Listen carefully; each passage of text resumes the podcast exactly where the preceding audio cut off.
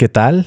Buenos días, buenas tardes, buenas noches, depende del lugar en el que me estés escuchando. Hoy es una bonita mañana soleada en la Ciudad de México.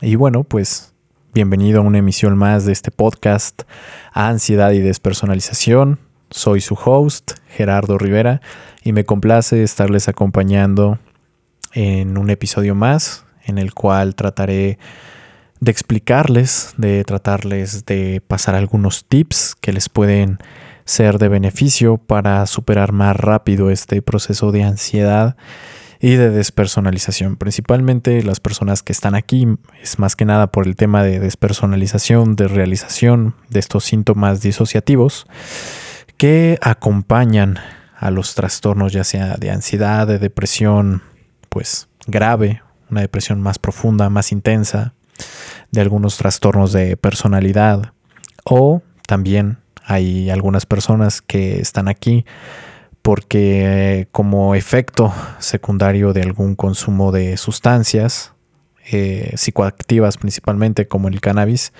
pues también les generaron este, este molesto síntoma, ¿no?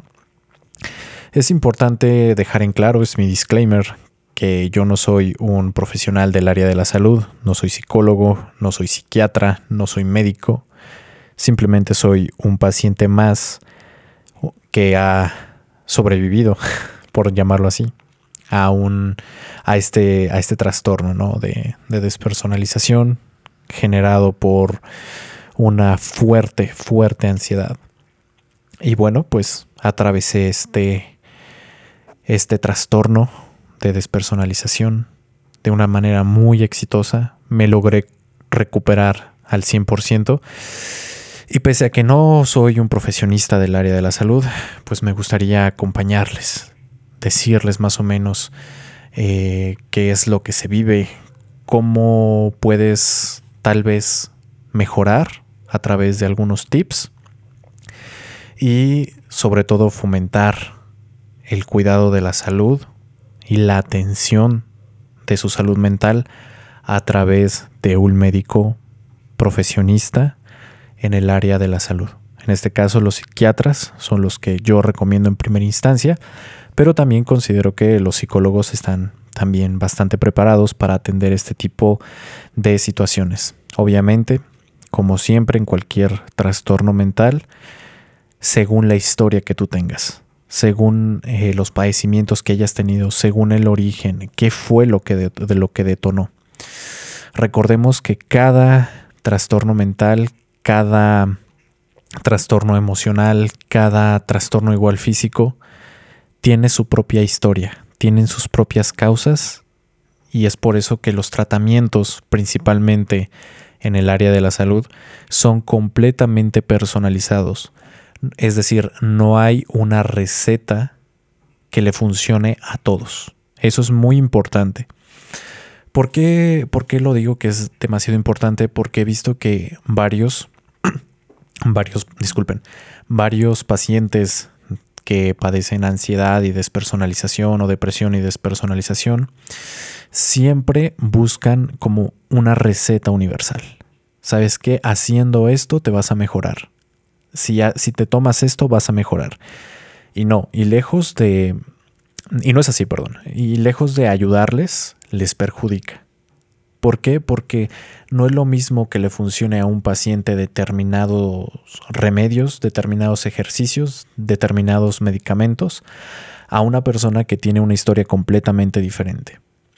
Por eso más que nada es importante que las personas que consumieron alguna sustancia, incluso el alcohol, traten este padecimiento con un psiquiatra. Porque las sustancias, eh, principalmente estas psicoactivas que van al sistema nervioso para inducir determinado efecto, siempre tienden a tener eh, efectos secundarios, ¿vale? Y obviamente, dependiendo de tu historia, de cómo estabas antes de consumir estas sustancias, ahí es la raíz de, tu historia, de cómo lo vas a poder eh, procesar, cómo lo vas a poder eh, asimilar, ¿no? ¿Cuál va a ser el tratamiento eh, más indicado? cuál van a ser las pautas de tratamiento más indicados para ti.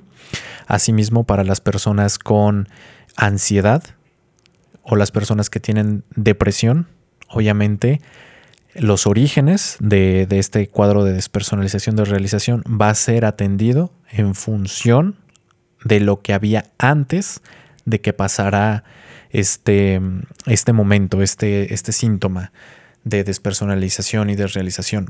Hay muchas personas en las que los ataques de pánico les generaron esta despersonalización, esta desrealización.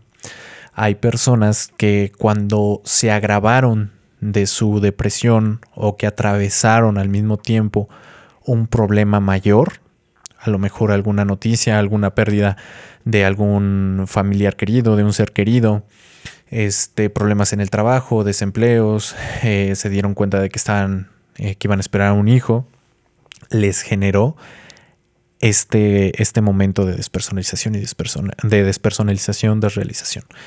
Y es por eso que el médico, ya sea el psiquiatra o el psicólogo, va a enfocarse en sobre qué te originó esto, ¿vale? Porque si partimos de solamente tratar el síntoma de despersonalización y desrealización, es muy poco probable que se remita. Es decir, nuestro cerebro tiene mecanismos precisamente para intentar disociar, desprenderte un poco de la realidad como un mecanismo de protección hacia ti, ¿vale? Cuando tú no estás asimilando determinada circunstancia, determinada situación o determinada condición, según sea tu caso, tu cerebro entra como en stand-by y desactiva por medio de la ínsula las reacciones emocionales, ¿vale? Para que estés más, un poco más tranquilo, un poquito más paleado, ¿vale? Yo sé que para nosotros, todos aquellos que sufrimos o sufren despersonalización, desrealización, es el síntoma más molesto que se puede tener. Pero es algo que tu cuerpo, que tu cerebro hace para protegerte, ¿vale? Y es por eso que muchas veces te sientes muy hipoemocionado, por así decirlo, con una baja respuesta emocional, como que todo te da igual, como que no sientes ni miedo, como que no sientes, bueno, las personas que tienen ansiedad, pues sí, desarrollan ese miedo. Pero no sientes eh, alegría, no sientes enojo, no sientes... Estás como plano, ¿vale? Muchas veces ni siquiera sientes tristeza, no sientes nada, estás como un robot. Y es precisamente que nuestro cerebro, digamos que hipoactivó nuestros receptores de emociones o nuestras conexiones neuronales que generan emociones momentáneamente. Obviamente tú sigues manteniendo las emociones, solamente que tu percepción sobre ellas han disminuido. Y esto te genera problemas sociales. Hay muchas personas que me han mandado mensaje y me dicen, oye, ¿sabes qué? Por culpa de la despersonalización, de la desrealización, perdí a mi pareja, perdí amigos, perdí una buena relación de trabajo, etcétera. Me invitan a, lo mejor a, a reuniones, a fiestas, etcétera. Y yo soy como un zombie claramente es, es un, un efecto colateral de padecer este síntoma eh, de despersonalización y desrealización.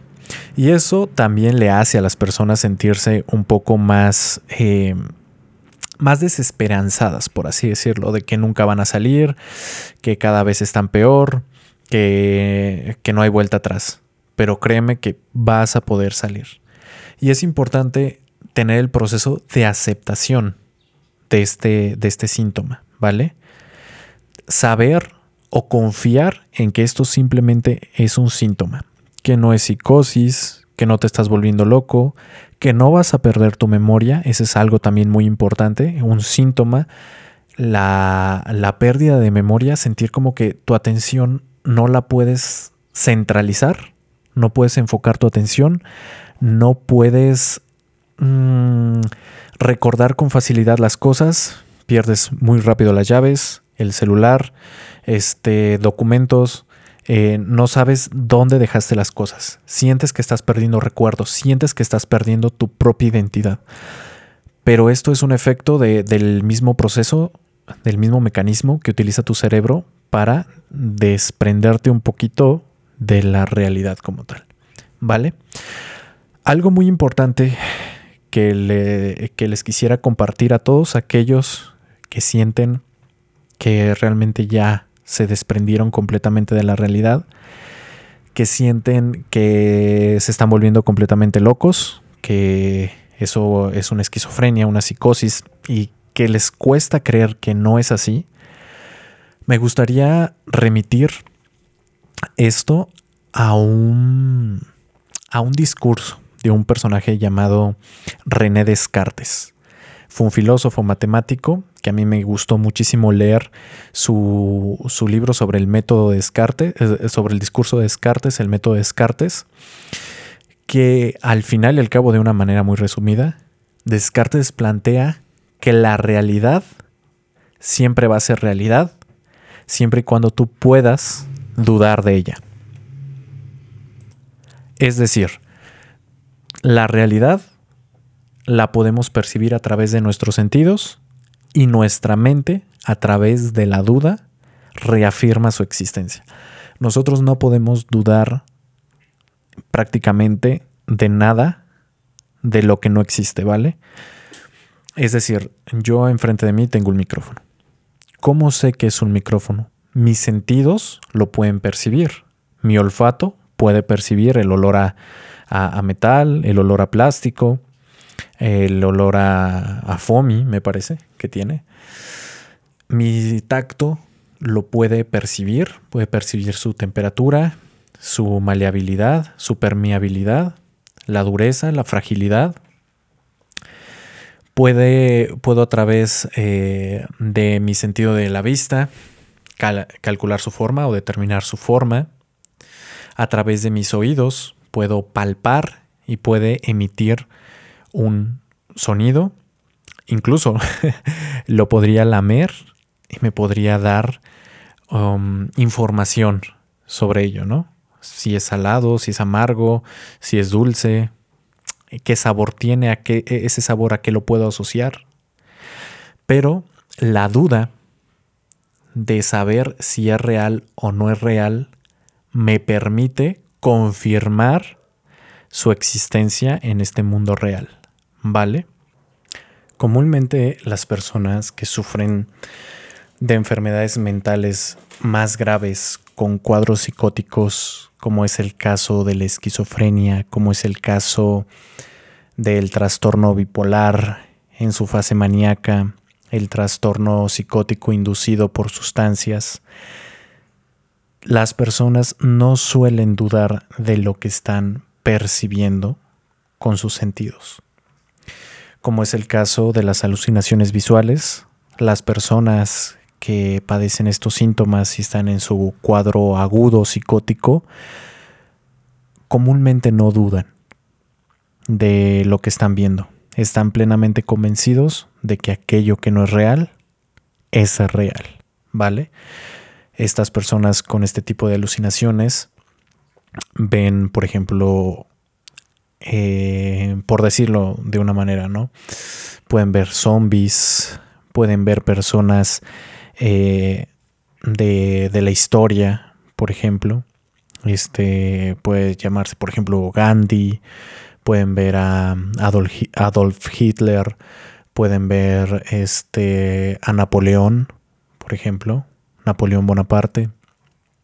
Eh, pueden ver ángeles, pueden ver demonios, pueden ver monstruos.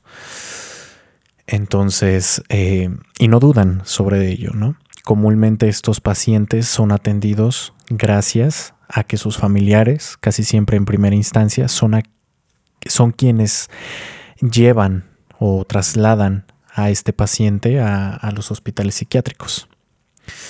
Y en el caso de la despersonalización, la desrealización no es así. Pese a que comúnmente podemos llegar a ver extraño nuestro entorno, extrañas a las personas y no sentirnos identificados como personas. Ojo, no estoy diciendo que nosotros tengamos un trastorno disociativo de la identidad, es decir, em, nosotros creer que somos, eh, no sé, un animal, creer que nosotros somos em, un ángel, eh, creer que somos un robot, aunque a veces nos sintamos, pero no, ¿vale? Nosotros tendemos a percibir extraño algún sentido, ¿no? Por, ese, por ejemplo, es el caso de la audición. Comúnmente escuchamos como, no sé si les ha pasado, pero como que escuchan como que están más, más encajonado, como que si estuviéramos dentro de un cajón y se escucharan así las cosas, o como que se escuchara más espacial las cosas. No sé si han tenido la oportunidad de tener unos audífonos con la tecnología Dolby Atmos, que son aquellos sonidos envolventes 8D, y sentimos los sonidos del exterior con ese trastorno como más espaciales, como que lo sentimos, yo lo llamaba como que sentía los sonidos más cerebrales, por así decirlo, ¿no? Eh, la falla de memoria, eh, sentir como que no somos nosotros, como sentir como que estamos tripulando un cuerpo extraño, sentir como que estamos conviviendo con una especie extraña, sentir como que fuéramos extraterrestres, que venimos de, perdón, que vinimos de, de vacaciones a la Tierra, ¿no? Como que nunca hubieras visto lo que estás viendo ves extraño los árboles, a veces ves un poco más borroso, un poco más nublado, o a veces inusualmente más, eh, más claro todo, como que si todo se hubiera intensificado. Por ejemplo, cuando llueve, ¿no? Y los colores tienden a verse más vivos, porque obviamente eh, ya no hay polvo, el, el, agua les hace como que sean más brillantes, etcétera. Pero sin, obviamente, sin que, sin que sea un día lluvioso, se tiende a ver como más clarito todo. Eso es en algunos casos. Sientes como que vas flotando, como que tus manos están extrañamente pesadas o extrañamente ligeras, como que hay hormigueos, em, como que no entiendes nada, como que, por ejemplo, cuando recibes una noticia eh, fuerte, o cuando percibes una catástrofe o eres víctima de algún atentado criminal, tiendes como que a sentirte extraño. Y esa sensación en la despersonalización y la desrealización tiende a ser más duradera, tiende a ser más permanente, por así decirlo, ¿no? Entonces es importante no obsesionarse con todos estos síntomas anteriormente eh, mencionados. Un segundo, voy a cargar mi laptop que se está empezando a descargar.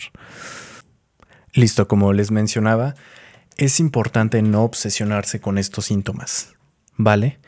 Porque muchos de ustedes empiezan a buscar en internet y empiezan a desarrollar como un tipo de hipocondria, un tipo de ansiedad eh, por la salud y empiezan a asociar esto eh, si es esquizofrenia, si es trastorno eh, bipolar, si es trastorno límite de la personalidad, si es trastorno de identidad disociativa, antes conocido como el síndrome de, de personalidad múltiple.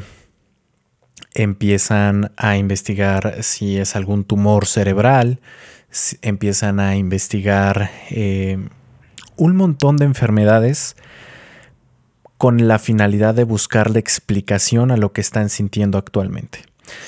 Y ese es un error, la verdad que que en vez de buscar la tranquilidad, empiezas a generar más dudas, ¿vale? Porque muchos síntomas de despersonalización y desrealización, o mejor dicho, el síntoma de despersonalización y desrealización, también se encuentra asociado a otros, a otros trastornos mentales. Y entonces empiezas a crear una hipocondria. Empiezas a decir, ah, no, pues posiblemente tenga esquizofrenia, posiblemente tenga trastorno eh, de, límite de la personalidad, el trastorno de identidad disociativo, eh, estoy en la fase maníaca, etcétera, etcétera, etcétera.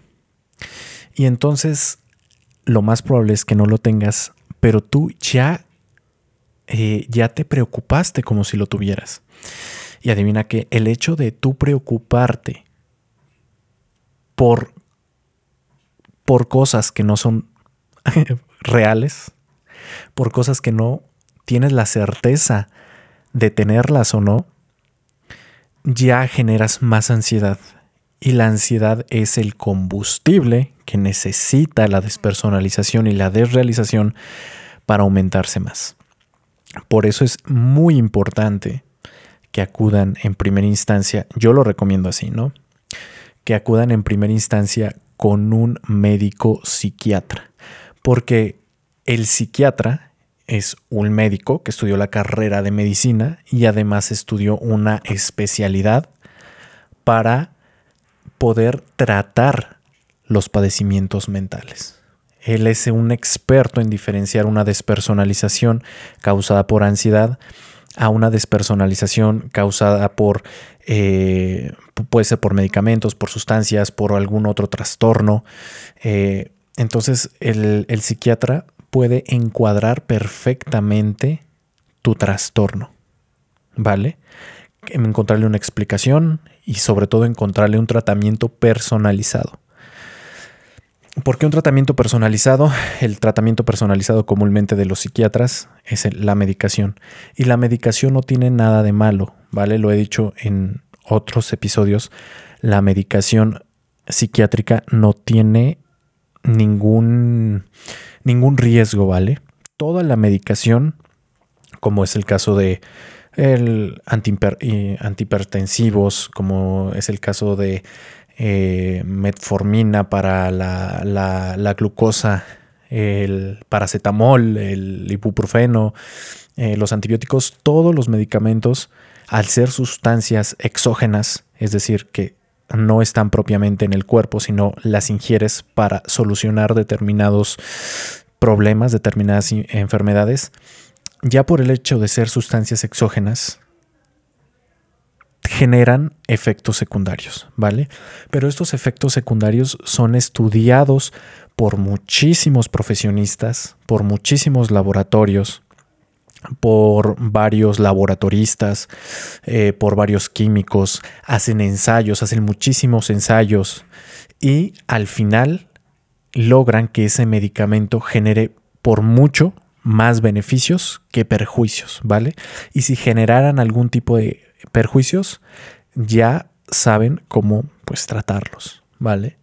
Y los medicamentos psiquiátricos no son la excepción. Los medicamentos psiquiátricos, es verdad, no son de, de, venta libre como es el caso de los ansiolíticos. Y no es recomendable que los utilices por tu propia cuenta o que te los administres por tu propia cuenta. Siempre es necesario que lo hagas a través de un médico psiquiatra. ¿Por qué? Porque, como te digo, hay una gran cantidad de, medicamentos psiquiátricos divididos en diferentes grupos, como los antipsicóticos, los ansiolíticos, como los, eh, los, que los estabilizadores de ánimo eh, y los antidepresivos, ¿vale? Y están seccionados por diversos grupos. Y va a haber grupos que van a ser favorables en tu caso, específicamente para, tu padecimiento actual según tu historia clínica y va a ser el que mejor se adapte para ti y el que menor efectos secundarios tenga y el que sea mejor para ti. ¿Vale? Soy muy reiterativo y muy redundante, pero es necesario que lo entiendas que, que no puedes, porque lo he visto mucho en grupos de despersonalización, de realización, que preguntan, ¿qué tomaste tú? Eh, ¿A qué dosis lo tomaste tú? ¿No? Y van y lo consumen y les genera un mayor perjuicio porque no son los indicados para estas personas. Y como estas personas les cayó mal el medicamento, porque va al sistema nervioso y sobre todo el efecto secundario se va a ir al sistema nervioso. Ah, no, es que me causó mucho sueño, me causó mucha boca seca, estaba bien mareado, estaba tembloroso. Pues claro, porque el medicamento no era diseñado para ti. El psiquiatra es quien te lo diseña para ti, el que te diseña tu guía de tratamiento, el que te prescribe una receta en el, en, ya sea, por ejemplo, el medicamento que lo ingieras en la mañana o en la noche, eh, qué cantidad, cómo lo vas a ir administrando, si la, si la tableta la vas a eh, dividir, cuándo vas a tomar esto, cuándo vas a tomar el otro, en qué causa, en qué casos sí, en qué casos no, eh, con qué alimentos sí, con qué alimentos no. o sea, es muy integral el tratamiento psiquiátrico. ¿Vale? Y si tú sigues de una forma muy pautada este tratamiento psiquiátrico, te va a ayudar muchísimo, muchísimo. Algo que, que dicen los psiquiatras es que no debes de sentir nada. Es que también hay personas que dicen, estoy tomando este medicamento psiquiátrico y no siento nada. Está bien. De hecho, es lo que, lo que, lo que se espera de un medicamento psiquiátrico para este tipo de, de padecimientos como la ansiedad, la depresión, este, trastornos del estado de ánimo y la despersonalización, desrealización. Que no sientas nada, ¿vale? Es como, por ejemplo, cuando tomas un paracetamol. Cuando tomas un paracetamol o Taidenol, me parece que, que se conoce en otros países, lo tomas cuando tienes mucho dolor de cabeza. Lo tomas y notas cómo no sientes nada, solamente gradualmente cómo empieza a desaparecer este, esta dolencia. En el caso de los medicamentos para, para, para, para estos estados de ánimo, para los medicamentos eh, psiquiátricos para acabar pronto, se espera que igual no sientas nada, solamente como al paso del tiempo tus síntomas se vayan aminorizando. Cada vez sean menos, este, menos, menos eh, preguntas existenciales, menos eh, experiencias extrañas, como sentirte como que te quieres salir de tu cuerpo, como que pierdes la memoria, como que no sabes nada, como que no sabes quién eres, etc. O si en el caso de que tengas ansiedad, eh, sientes como paulatinamente dejas de tener pensamientos catastrofistas, empiezas a sentir como tienes un poco más de confianza en ti, como empiezas a perder miedo sobre cosas que naturalmente no debían por qué causarte miedo, pero los dejas de tener ese tipo de miedo. Empiezan a desaparecer tus fobias, empiezas a dormir mejor, etc. ¿Vale? Igual con la depresión es lo mismo, ¿no? Los medicamentos esperan de que puedas superar la anedonia, esos estados de los que no puedes sentir placer para nada. Empiezas a, a lo mejor a sonreír un poquito más, te empiezas a sentir un poco más alivianado, empiezas a sentir como todo vuelve a la normalidad, te empiezas a sentir un poco más productivo, empiezas a tener pensamientos de distinta índole y no solamente los pensamientos oscuros, ¿vale? Es lo mismo. Entonces es una mala fama que se le ha atribuido al medicamento psiquiátrico de que el medicamento psiquiátrico te va a hacer daño, que es muy perjudicial, que no tiene nada que ver los neurotransmisores, que, mm, que necesita solamente terapia y todo va a estar bien y que esos medicamentos eh, se prescriben como dulces pero son muy malos, etc. Entonces eso solamente genera más estigmatización a los medicamentos psiquiátricos porque no sé, estas personas no fueron tratadas bajo una guía estricta clínica, ¿vale? Muchas veces se ha sabido de que hay psicólogos de que prescriben medicamentos y ellos no deberían en esencia prescribir medicamentos porque no son profesionales de un área médica, ¿vale? Ellos son profesionistas en el área de la salud mental, pero no son especialistas de la salud en un área médica y obviamente los médicos prescriben medicamentos. Entonces es importante de que vayan al psiquiatra, que tengan un tratamiento. Bueno, el, psiquiatra les va a decir eh, qué guía de tratamiento es la correcta que deberían de seguir ustedes, ya sea simplemente terapia psicológica o, em, o que necesiten una medicación, ¿vale? Entonces sí, les recomiendo que inviertan en su salud. Sí es un poco costoso, no es tanto, obviamente, pero sí es un poquito costoso las primeras citas con el psiquiatra y, el medicamento, ¿no?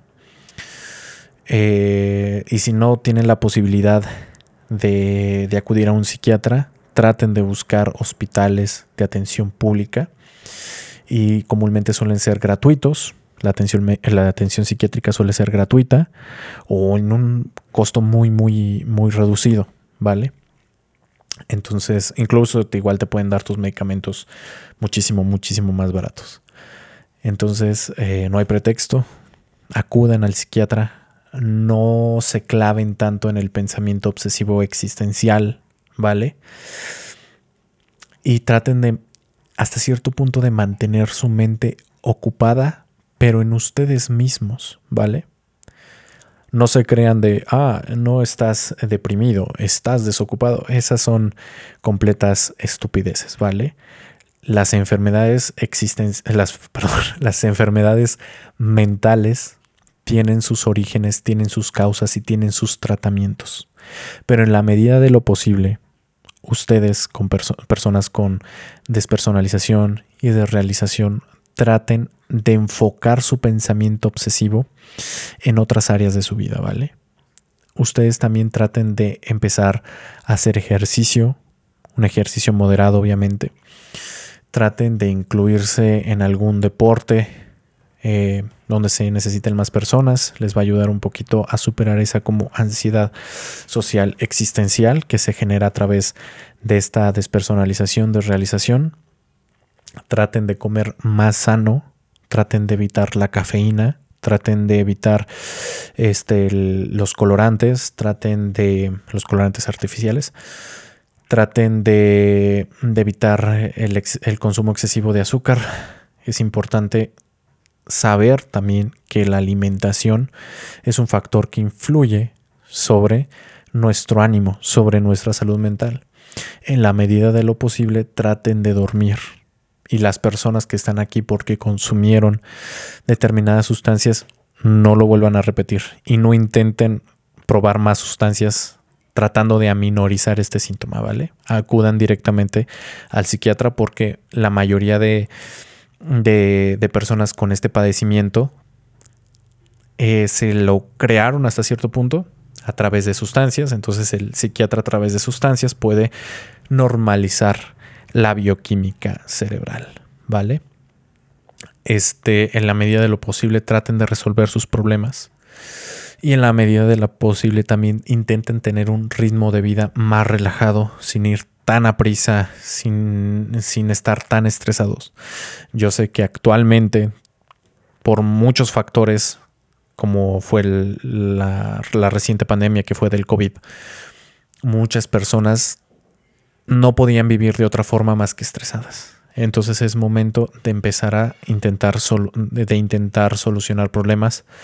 Es el momento de acudir con, con el psicólogo también para desahogar todas esas cargas, todo ese estrés, todo, toda esa ansiedad también.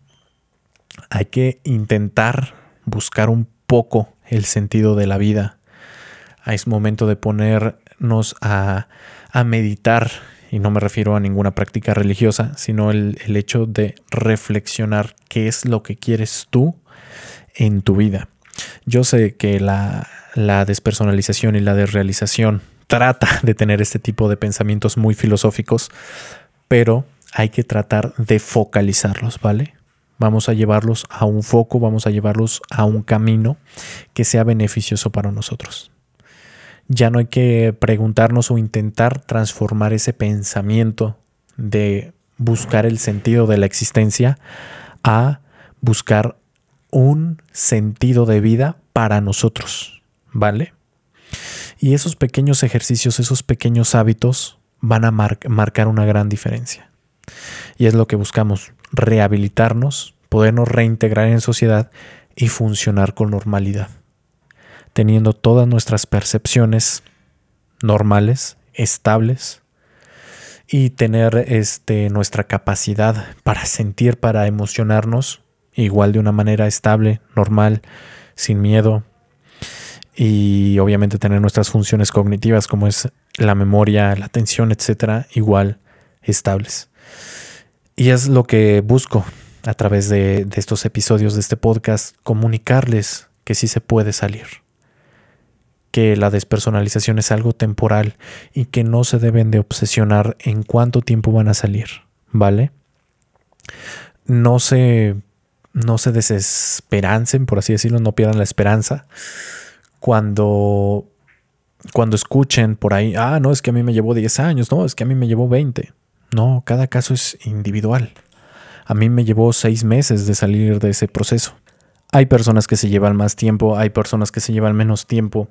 Todo depende de tu historia, todo depende del por qué estás aquí, por qué llegaste aquí, cómo estabas antes de estar aquí y cómo quieres ser después de estar aquí, ¿vale?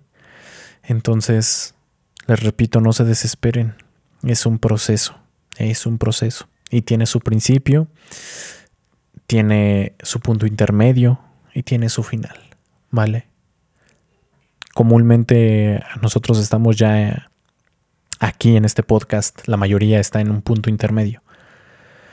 Pero hay un final, ¿vale? No se desesperen, realmente se puede salir de aquí. Yo salí de aquí, estoy completamente curado, soy más feliz, me siento bien. Puedes recobrar tu memoria, puedes estar igual de, de bien que siempre, ¿vale? Los pensamientos, esos raros, se quedaron atrás, olvidados, ya no forman parte del aquí y el ahora. Todo se fue, ¿vale?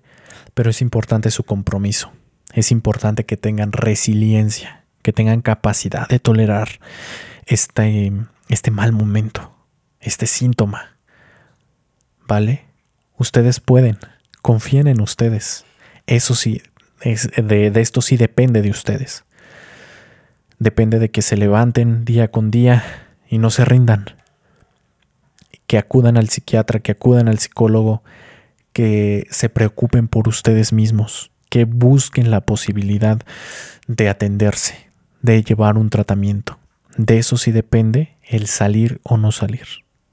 De estas decisiones. ¿Vale? Sé que cada caso es diferente, sé que cada caso es aparte, que cada circunstancia a lo mejor les beneficia o les perjudica para llevar un tratamiento. Pero su capacidad de buscar, de solicitar ayuda, ya sea a familiares, ya sea al gobierno, a los programas de gobierno, a los programas de, de, suministro de salud o de la Secretaría de Salud, depende de ustedes, depende de, de ustedes buscar una solución. De eso sí depende depende de ustedes, ¿vale? No se dejen guiar por charlatanes. Esa es otra. No confíen en charlatanes, no confíen en aquellas personas que no tengan experiencia en esto.